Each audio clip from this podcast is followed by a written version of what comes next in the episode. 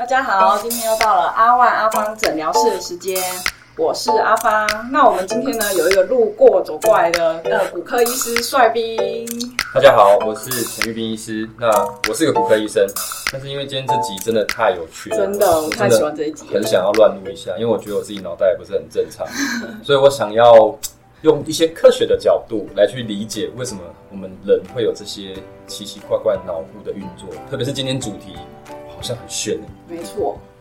那如果你脑袋不太好，那我怎么办？这样说可以当骨科医师，就是脑袋不好才会想要当医生，对。对，而且脑的话就可以讲很多很多事情，比如说做梦啊，有时候都会梦到一些奇奇怪怪的东西，就想说是不是跟脑袋里面其实是也是有关系的。那我们今天呢就邀请到一个大来宾，呃，他是呢从美国加州大学圣塔克鲁兹分校有取得心理的博士学位，那也曾经荣获过十大的杰出青年，而且呢他在 Tech Talk 也有呃主持一场叫做“你选择让自己从众”的主题吗？那呢他呃目前呢是在台北医学大学人文暨社会科学院担任副院长，让我们欢迎曾祥飞教授。两位主持人，大家好；各位听众朋友，大家好。那我们今天的主题呢，就是你知道灵魂出窍可以用科学实验模拟吗？你有看过类似的吗？阿斌如果我自己，毕竟我在医疗端，是所以我真的也听过很多类似像呃这样的故事。如果讲灵魂出窍这件事情，这是我最好奇的地方，嗯因为我曾经也听过病人说，哎、譬如说他在加护病房，嗯然后他已经缺氧的状态下，他就会觉得哦，我看到。虽然后面救回来，可是他会有印象中，我看到我躺在床上，很多医生围着我在急救我。那其实，在临床上偶尔还是会听到这样的故事。嗯那就完全取决于到底我们相信什么。所以这个我也觉得很有趣，就是我们一般以为这都是神学，嗯嗯所以我也好奇，这个真的有科学的现象可以解释？嗯嗯。所以呢，我就想问第一题，就像呃刚阿斌说的，就是我们都会以为这是一些就是神学的事情，但是就如果可以用科学解释的话，就会觉得还蛮兴奋的。所以第一题就想问说，真的有灵魂这件事吗？想请教教授，那呃是以前是有什么样的实验可以跟听众分享一下？然后跟它其实是有重量的嘛？网络上数据是说二十一克了，但是想请教教授以认知神经科学的方面来切入的话，是到底有没有这这么些回事？这样子？嗯，所以有没有灵魂这件事，当然我们现在是没有 没有一个好的答案的哦，因为科学家很科学家很固执，就是我们都是宁可信其无，而不是宁可信其有的那一群人，对，所以我们总是要有证据，我们才会知道。那灵魂又是一个很难测量的东西，所以我觉得那个二十一克那还蛮不错，因为它至少有个重量。对，可是这背后也有一个有意思的地方，就是如果灵魂有重量的话，它还是灵魂吗？对，它不就是属于物质对啊物质了嘛？对，所以这背后有一个这背后有一个很吊诡的逻辑，是当我们做出这个实验的时候，也就表示我们心中有个很强烈的假设，就是它是物质界的说到。这个重量，因为是二十一克，对，我之前都把它称作生命中不能承受之轻。哦但是你可以换个角度想，就是会不会在那时候其实是人体死亡的过程中，可能一些水分的蒸发，导致一些体重的下降。对对对，所以这也是蛮有趣的。是哎，对，其实陈医生就把把把这点就戳破，其实就是现在大部分人猜应该是嗯，而且当时科学环境可能还没有像现在科技可以把一些不可控的因素控制的很好。嗯嗯嗯，对，所以在那在认知神经科学我们怎么做，就变成呃，我们会试着强调那个经验，就是哎、嗯你你因为病人们通常都是觉得说这是很真实的发生在我身上，所以你跟他讲说这是假的，他根本不会嗯不会相信你。但所以如果这件事情真的发生在我们身上，就好像我们跟你讲说哦，你的梦境不是真的，那你就觉得，可是我在做梦的时候真的就觉得嗯的很真实啊哦，这样的，所以所以问题就是那个感觉为什么会那么真实嗯？到底大脑的哪一个部分发生了什么事情，让你有这样的？就有时候在梦里被围殴，就醒来是真的别人痛，还是其实是被旁边人打痛？这是你昨天问的？我们是比较少做这种的。还是其实是太太？真的可能叫嫌你吵就揍你一拳这样。有可能我打呼太大声。所以在我们领域里面很经典的实验，就是从橡胶手的实验说起，然后再延伸到灵魂出窍的实验。所以大家可能在网络上常看到整人的这种节目会做橡胶手的实验，它就是把一个塑胶的手，或者是那种 party 的那种嗯万圣节那种流血的手也可以，一个假的手放你前面，然后把你真的手藏起，藏到边边去，你看不到你真的手，可是你看到一个假的手在你前面。然后后来实验发现，就连肤色不一样也没关系，这样子黑黑色的手也没差这样。那接下来呢，他们就拿刷子刷这个假的手，你看到你前面有个假的手被刷，好玩的就是你被藏在边边的真手，却有感觉是吧？也也没还还没看到，这个时候同步，还有两个毛笔，一边刷假手，哦。一边刷真手。然后呢，所以这个时候呢，我们就用一个人为很简单一个这种十块美金的 set up，就用一个人为的方式来拆开来你的触觉跟你的视觉。是，因为你生命中大部分的经验是，当你有人在碰你的手的时候，你眼睛去看，你就发现哦，有人在碰我的手，嗯所以你的触觉跟你的视觉是对两者是对是相同的。可是在这个时候，你的触觉和你的本体觉跟你讲说，我的手在边边，我把手伸到右边。可是你的视觉就跟你讲说，没有啊，我前面就有一个手，对，而且这个手被刷的速度跟我的触觉跟我讲的速度是一模一样所以这时候你的大脑就很 confused，就是说，哎，我这辈子很少有这种视觉跟本体觉还有触觉三方的票，这都不在一起，那我怎么办？我要选择相信谁？嗯有一部分的大的人的大脑呢，他会选择要相信视觉，相信视觉这个人，他就会被骗，他就会觉得啊，那眼前这个手是我的手，就想说是视觉，对对对，有些人真的视觉很强，他会很很被 dominant 这样子，那这个时候他就会很有强烈的感觉说这个手是我。这不就是男人吗？男人就相信自己。眼见为凭。不行，再讲了，我回去睡觉，老婆也会打我。不过这个应该，哎我没有我没有看过有没有人做过这性别差异在这个哦哎对哦，对那我对，点起那个有趣。哎，这个这个看，而且这可以分析现有的 data 就可以看，对对对，哎，这有意思。所以所以那个视觉的视觉强的人哈、哦，他就会觉得说，他就很深信说前面这只手就是我的手。所以你们在在整人节目常看到，就是接下来大家会拿出一把刀或一个锤子去 K 那个假的手。如果你根本就不觉得这有什么了不起的话，你就会让他 K。可是大部分人会吓一跳，然后跑对对，旁边的真的手会缩回来。对，这个就是嗯整个灵魂出窍的这个实验的第一个步骤。那听众朋友可能会讲说这个这个灵魂有什么关系？这样，嗯，那可是我们重点就变成，如果在手可以做这样子的东西，是，那我们接下来就是神经科学家就会有很疯狂的 idea，说那把它用做人体版会不会更有趣呢？嗯，所以为了要做人体版呢，那其实很简单，只要用 VR 就可以做。哦所以在这个情况下对，所以受试者呢就戴一个 VR 的眼镜。那他 VR 眼镜里面看什么呢？他看的其实是放在他身后三公尺的一个 video camera 嗯，出来的一个 HDMI 的这个信号，也就是说他的眼睛其实长在他身体三公尺后面。对，所以这个时候他就看到这个这个 camera 所看到的，嗯而这个 camera 所看到就是他他自己的背影。嗯，所以大部分人戴上这个，会觉得呃，就怪怪的，从来没有看到自己的背影。你在试衣间可能会稍微看一下自己穿这条裤子怎么样，可你从来没有站在三公尺后那种偷窥自己，所以大部分人会觉得怪怪。可是还没有灵魂出窍。接下来就跟刚刚橡胶手一模一样的做法，拿一支笔刷这个受试者的背，嗯，所以这个时候你的背和你的本体觉，你的本体觉讲说我在这里，那你的背跟你讲说我的我在这里，而且呢，我的触觉跟我讲说我现在被刷，一秒一下的方式。可是你的视觉又又进来乱了，这样，每次被骗都是视觉，视觉最好骗。视觉就说，哎、没有啊，我三公尺，我前面三公尺那个人的背，那个才是我的背啊，因为因为他他跟我的触觉是是同步，所以触觉跟你讲说我现在被刷，可是呢，本体觉和视觉都在抢触觉的票，触觉呃本体觉在讲说，对啊，被刷我的背在这，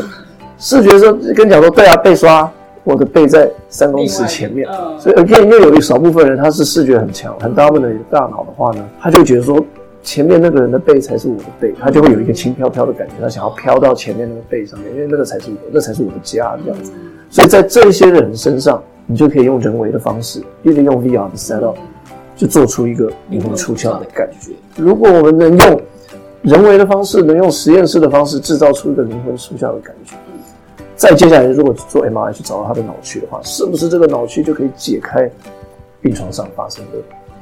的这个谜团？就可以看他活药的地方在哪里。可是我好奇是在这个当下，看到用 VR，他体认到有人在刷他的背，嗯他觉得轻飘飘。我是说，在这个实验里面是用什么客观的东西去看这个人他的感觉？哎这个是这个问题太好，对对对，因为以前差不多这实验做了十年，通常都是用问，嗯，就说哎、你轻飘轻飘程度的呢，嗯还是你你或者说以刚刚橡胶手好了，那那你这个嗯橡胶手这你怎么知道这是你的手？说不定人家只是觉得说这老这就是觉得新奇，感觉怪怪的，对对但是你对。很难去量化。对，或者说这老师刷的那么辛苦，我还是把分数嗯。灌点水，然后让他让他可以早点让我走这样。所以这就是为什么整人节目后来都用另外一种方法，就直接拿刀去戳那个手，然后他们会他们会拿测谎机的那种叫做敷垫嗯，贴在受试者的手上，如果今天受试者只是逢场作戏、随口敷衍的话呢，嗯。那他就算给你十分说很强哎、这个错觉很强，可是刀戳到那手的时候，他其实是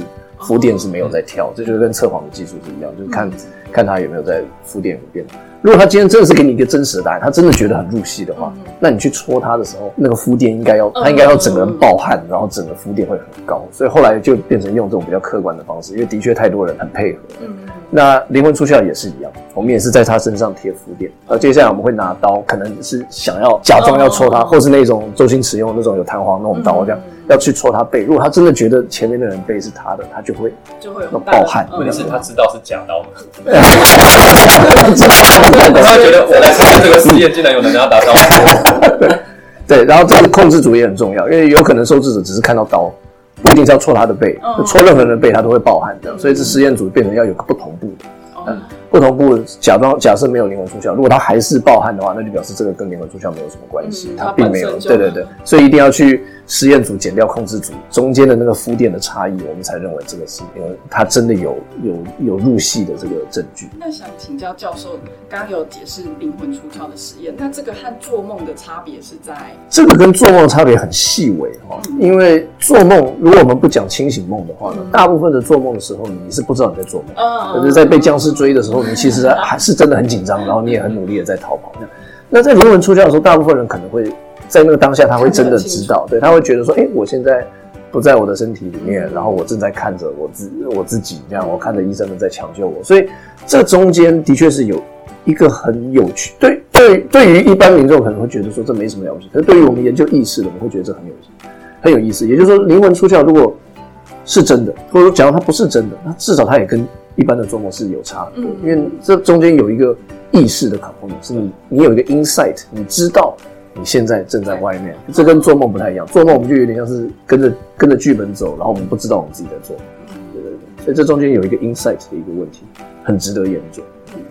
那跟濒死经验，就比如说看到跑马灯啊，这有有有关系吗？濒死经验跟 陈医师刚刚讲的有点像，就是有的时候好像大部分都是在大脑缺氧和缺血的时候，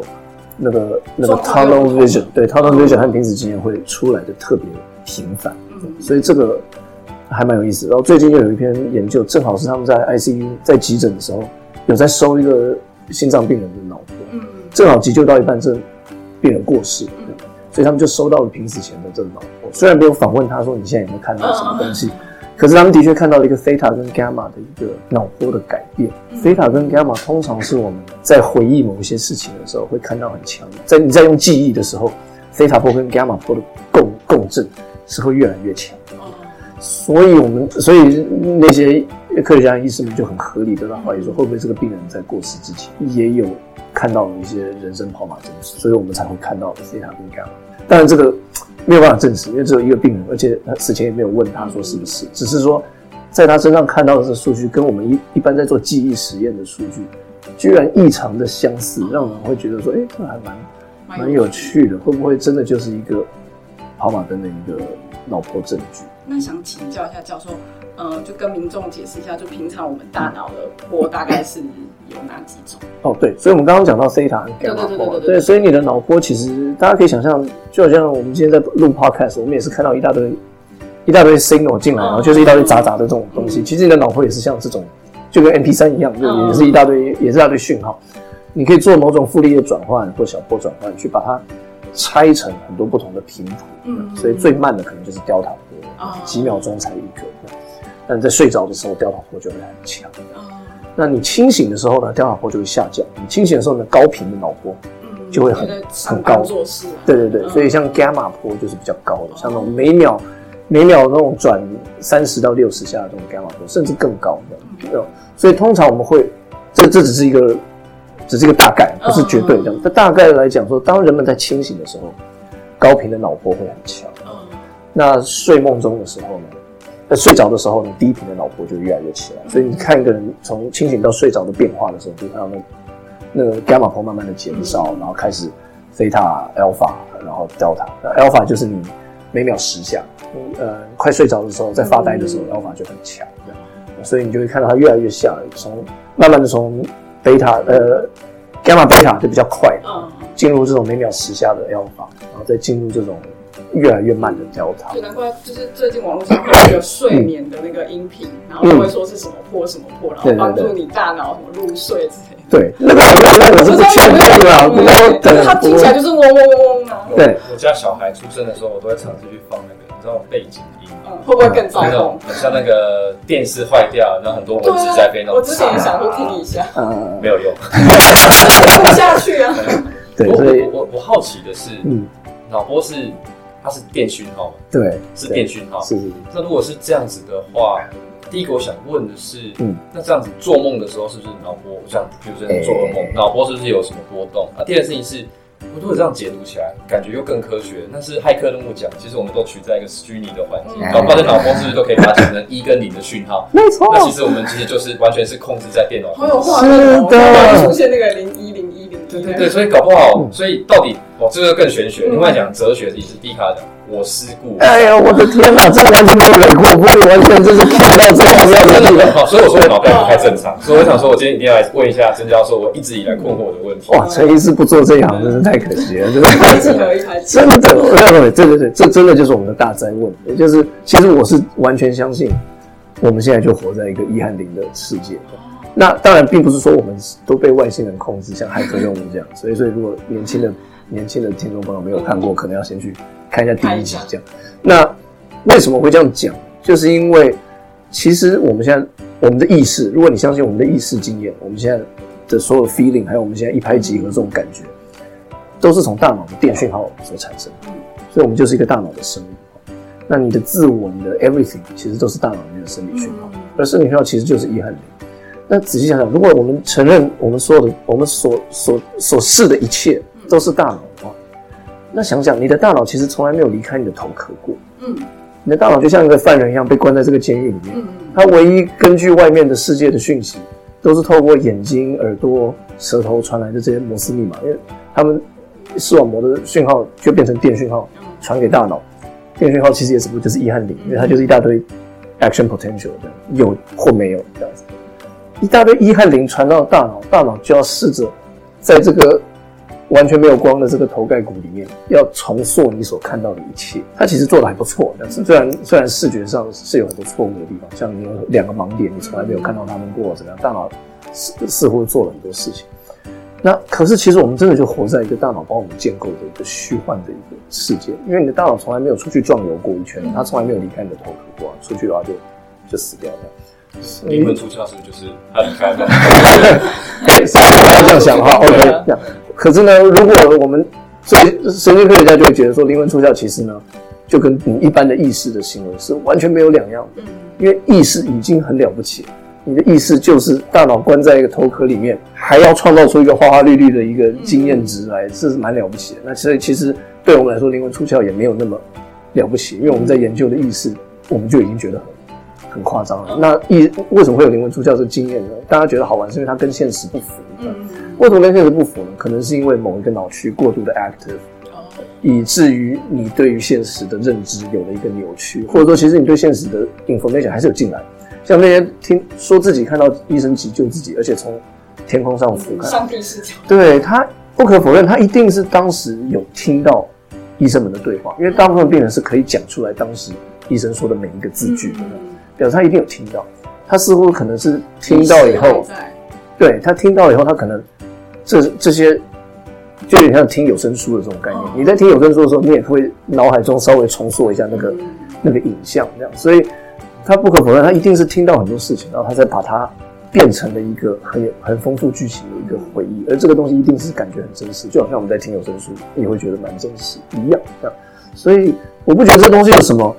科学不能解释的。可是 just because 科学能解释，其实并没有并没有 take away 它任何神秘的这个感觉，它其实还是很对，还是很夸张，对，还是很劲爆这样子，对。所以我们现在清醒着在聊天，而且我们觉得我们看到的世界都一样。像哲学家就会讲说，我们甚至没有办法用科学证明说每一个人看到的红色都是同一个红色，就就就一难，这这这这背后的难度是，所以这是一个很难。就像我老公跟我说，你看医生盯别的女生，嗯没有我觉得她很丑，我说不相信，你不要笑，哦，OK，这她漂亮第一次。这个老婆测谎的服务就麻烦麻烦我们的实验室。我今天都会这样今天人呢，我那这样子解释就更有趣的是，所以那怎么解释阴阳眼？它制造了一个新看到的东西，脑袋重塑你自己看到，认为让他相信你看到这些鬼魂。对，我不想冒犯阴阳眼，其实，可是其实这种 experience 并不是只有阴阳眼的人有，像很多视觉失调症的病人，他常常看到有 FBI 的人在在追他，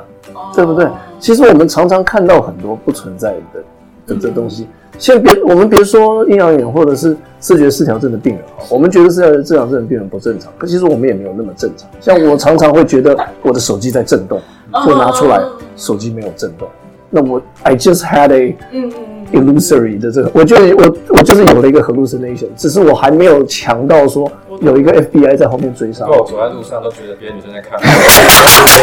没有，其实是衣服。这很真的，很真的，对，帅逼。所以我就说脑袋不正。所以我们要把我们自己跟这些病人放在同一个光谱上面。对，就其实我们都我们大脑都一直在犯错这样子。只是有一些错更多，有些错比较少，有一些错可能一开始没有被校正，就开始滚雪球，到最后会变成一个大乱，对，一个人在追我，或者一个鬼在跟着我这样。可是大部分的人可能错一下，我马上看了，哎，我的大脑就把它校正。所以有的可能，我们现在在害怕说，有可能这些病人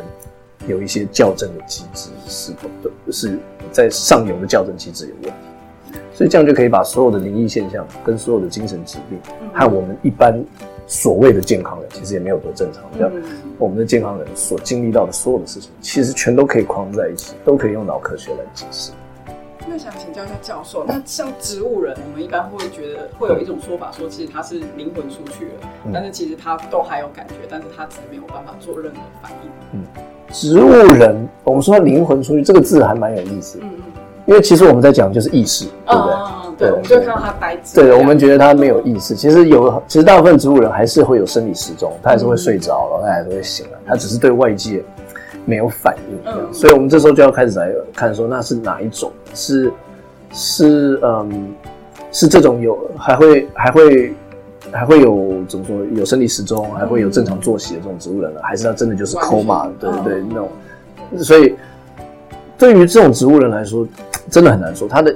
Apparently，他的他还是有脑波，而且脑波还是有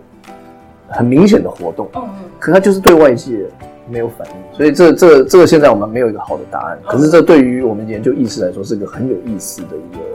议题。也就是说，他现在的理论是说，他的脑波虽然有，可是同步的调性要么就是过于同步，不然就是不过是同步太少，所以有点像是一个收音机。好像我们我们跟外界有反应，是因为我们的收音机的那个调那个台的时候，我们有跟外界是调到同一个台，所以我听得到你的声音，你也听。我觉得我觉得他们有点像是脑其实还在运作，可是那个 channel 是调到另外一个 channel 的时候，对不上外界的反应，所以他对外界就没有反应。就像骇客他那个母体的连线断掉，所以他现在回归到那个真实被救走了。我觉得骇客骇客任务真的就是有演出一部分。他他真的就是 inspired by by 这个脑科学的这个哲学底背，因为在一九我忘记是二几还是六几，就有一个哲学家讲说，他就问了一个很简单的问题，说试想假装今天，因为我们觉得我们所有的意识都从大脑里面来，所以他这个他他就说假装我们今天把一个大脑。从人脑里面挖出来，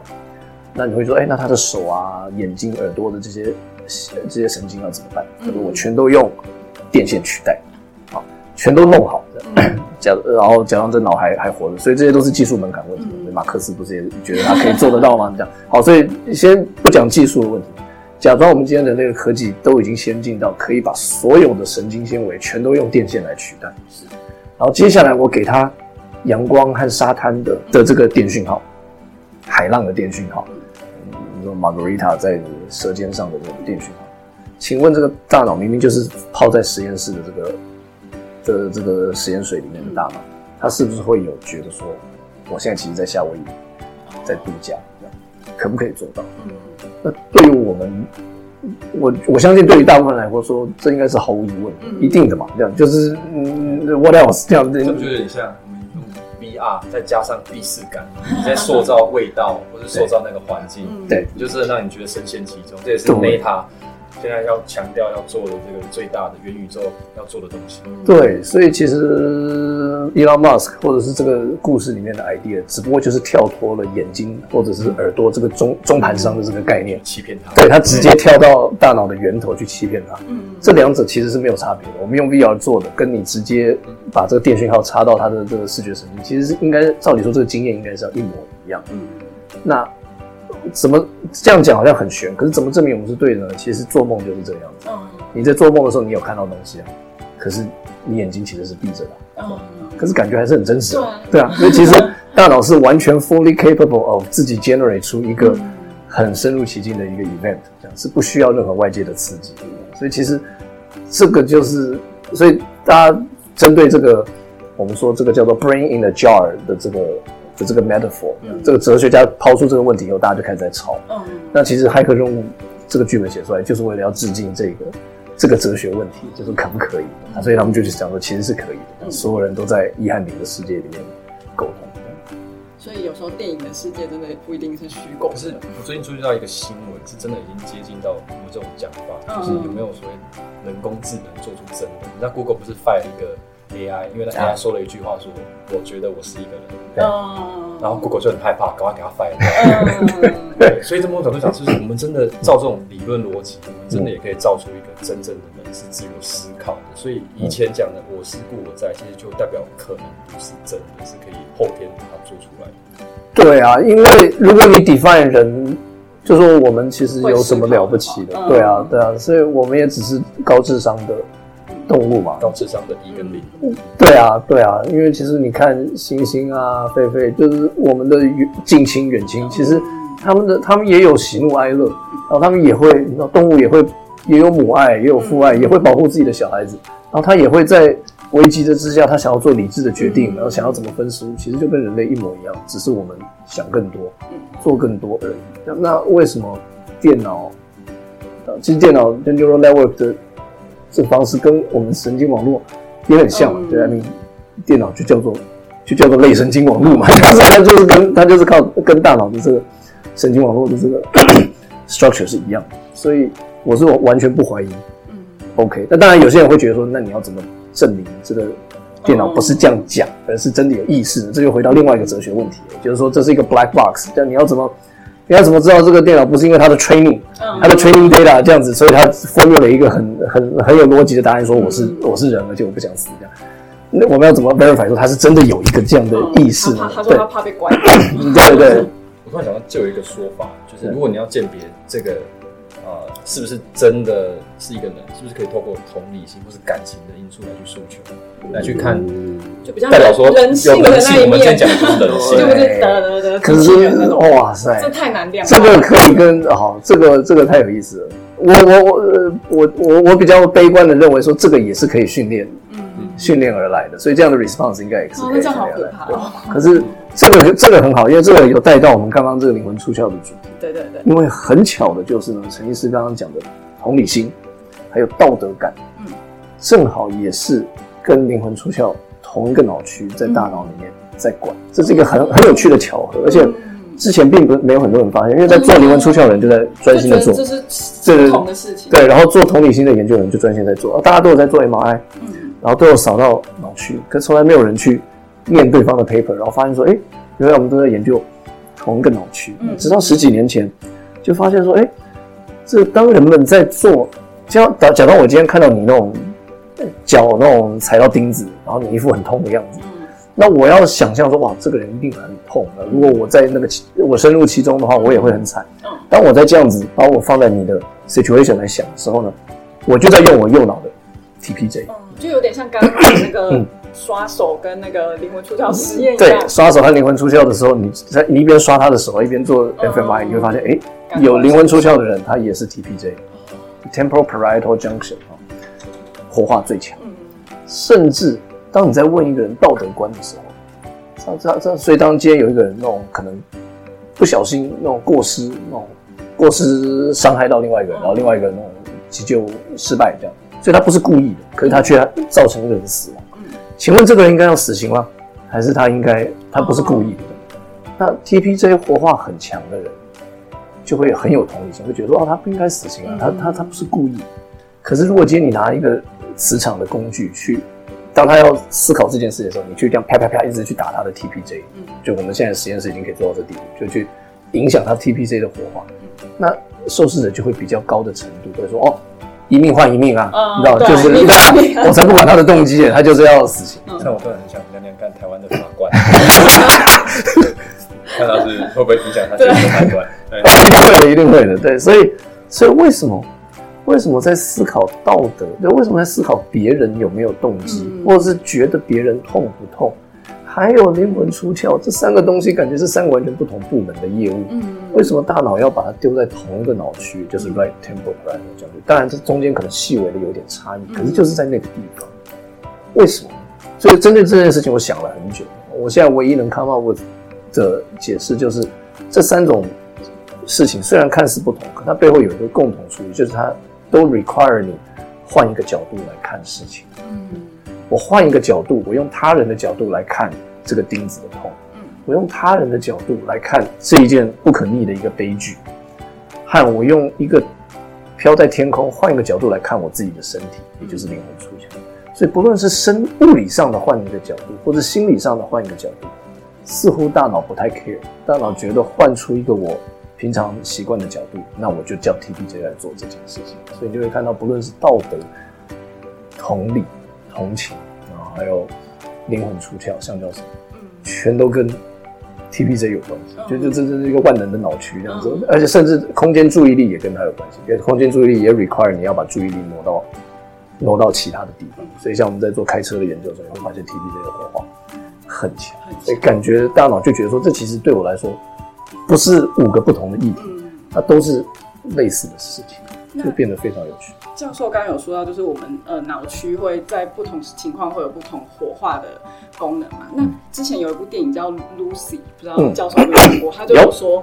我们其实现在在用大脑的程度是百分比，其实是占很低的。那如果开到百分之百，我们可能就万能还是对对对对对，因为是对，就到处都在。对对对。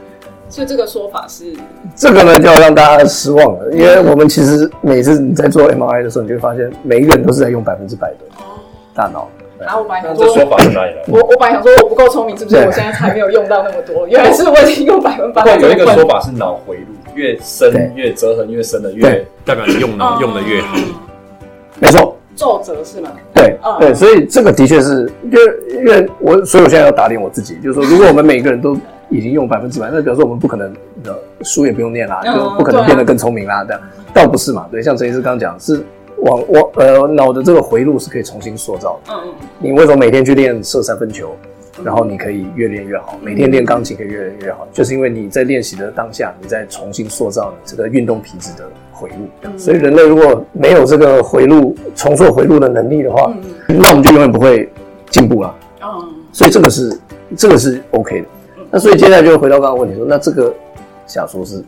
怎么来的？我在想，这个假说应该是说，它其实纯粹就是一个想要鼓励大家说，你 其实还有很多潜能可以开发，一个正能量，对，不要看低你自己，对，然后然后搭了一个很搭了一个很脑科学的东西上来。可是，所以我觉得这个是 OK 的，因为你的确有很多潜能可以开发，所以大家还是要继续努力读书，练习，对对对，会有效。哎，对对对对对，谢谢各两位那个大帅哥的那个安慰。可是呢，我还有机会练习让自己变更帅，是然后帅。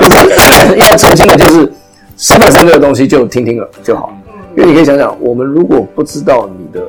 就因为这背后有个逻辑的问题，就是如果我知道你只有开发十 percent，嗯，那也就表示我知道你的一百 percent 是多少。不然我怎么算出来这十分？是吧？对，那也就表示我完全知道你的潜能的最高点在哪里。对，对，小说的境界。对对，其实不是的，我不知道你的潜能多少，所以我也不可能知道你现在到底是十 percent 还是五 percent，还是其实你已经九十八 percent，这样不知道这样。对，所以大家就是努力努力向前往前冲就好了。对，也不需要。对对对，也可以这样。对对，不要不要把那个数字太过，不要太专注在那数字上。那呃，最后想要请教教授，有听过前世记忆就是灵魂的证据这个说法吗？嗯嗯，因为不是也会说什么以前就是网络上都会有，但不知道是真是假，就可能三岁以下的小朋友就会一直说他以前只看过飞机，然后他是飞机失事的什么某某人，然后最后长大之后，但他就会慢慢恢复正常。嗯，这个我没有，我没有很好的答案给给大家。我觉得我应该这样讲，我觉得我最好的答案应该会冒犯到很多觉得他自己有这样的记忆。不过这在我们的领域的确是一个很很大的一个底背。像这我们做我们领域做目击证人或者是前世记忆最有名的专家，记忆方面专家叫做 Elizabeth 呃 Loftus。Loftus 他基本上呢就他是大家可能会听过那种什么小时候在。在呃百货公司迷路的那个实验，就是呢，其实受试者根本没有小时候在百货公司迷路的，可是呢，他们就讲说有哦，你有，我们跟你爸妈问过了，你爸妈都说有，你可不可以再仔细回想一下？然后这个时候，所有的小孩子就会开始说哦，好像真的有哎，那一天有一个怎么样？所以他们就开始就就很入戏，然后这样连续这样做一个月，一个月以后呢，小孩子可以讲的那种。天花乱坠，哦，那一天是怎么样？对，老奶奶买棒棒糖给我吃，还陪我哭着。后来你才跟他讲说，其实这件事情是我们编的。哦，所有的细节都是你小孩子，大人也会吗？大人的话有有那个陪审团的实验会这样子。大人好像有四分之一会会上当，是代表这个大人还没有长大。没有，就说，哎，这我觉得这可能跟个性有关。可是他们没有做这研究，可是就说，看你是不是那种想象很愿意去想象，配合度很高，像那种。像我们这种宁可信其无的，可能就会他怎么讲，我们都说想不起来。可是有一些人是，的确是很 open minded 的这种人，对，他是任何人讲什么，他就觉得哦，他会先宁可信其有，这种他就会努力。这个就有可能，比如说关键证人有可能被误导，没错，你一直跟他讲，就是。你没有看到他，你没有看到他，你真的没有看到他，他都真的以为他就没有看到，或是你有看过他，就长这个样子，你就被误导啊！我就看过他，就是他当天出现案发现场。对，所以你看啊，基本上大部分后来用 DNA，呃，所 exonerate 的犯人，通常当年要么就是被测谎冤狱的，不然就是被目击证人的证词冤狱。其中目击证人的证词最多，就是因为人的记忆其实是。是一个故事这样子，你有的就是一个蓝图。嗯，每一次你回想的时候呢，你等于是拿那个蓝图，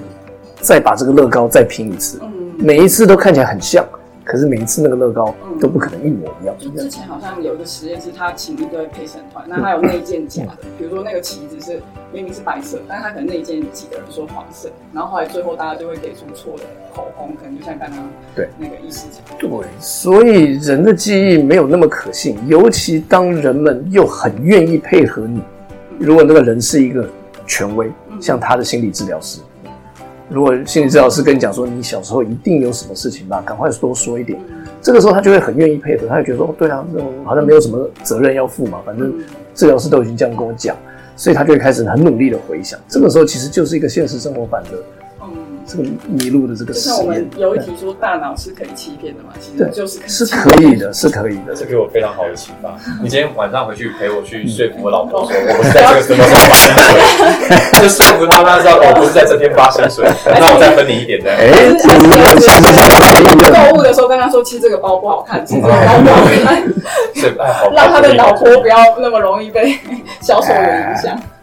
所以，所以你看目击证人的记忆。跟这个前世的这个记忆，还有喝醉的时候想出来很多的这个记忆，你看现在这个东西就这三个完全不相关的这个研究，现在也慢慢被搭在一起，都跟人的这个这些回想记忆的脑区还有他的 vulnerability 有关。好，那今天呢，非常谢谢曾祥飞教授的分享，跟我们讲很多关于灵魂出窍，那以呃认知神经科学的方式来解释，比如说脑会不会被欺骗啊，尤其是同理心、道德观，其实这些都是。在脑中是做在同一个运区域去运作的。再次谢谢曾强飞教授。那如果大家有兴趣的话，也可以上上他的呃 Take Talk 去讲说你选择让自己从众嘛。他在里面呢就蛮可爱的小故事，也用他女儿的功课来跟他举例说，比如说我们人一般会不会有从众的心态这样子。那今天非常谢谢大家，那也谢谢路过的帅阿斌，谢谢各位，谢谢谢谢各位听众。如果喜欢我们今天的内容的话，不止 Podcast，我们也有将声音。档及影片档放到阿万阿芳诊疗室的 YouTube 频道，连接在下方的资讯栏，欢迎大家订阅及在上面跟我们留言做互动哦。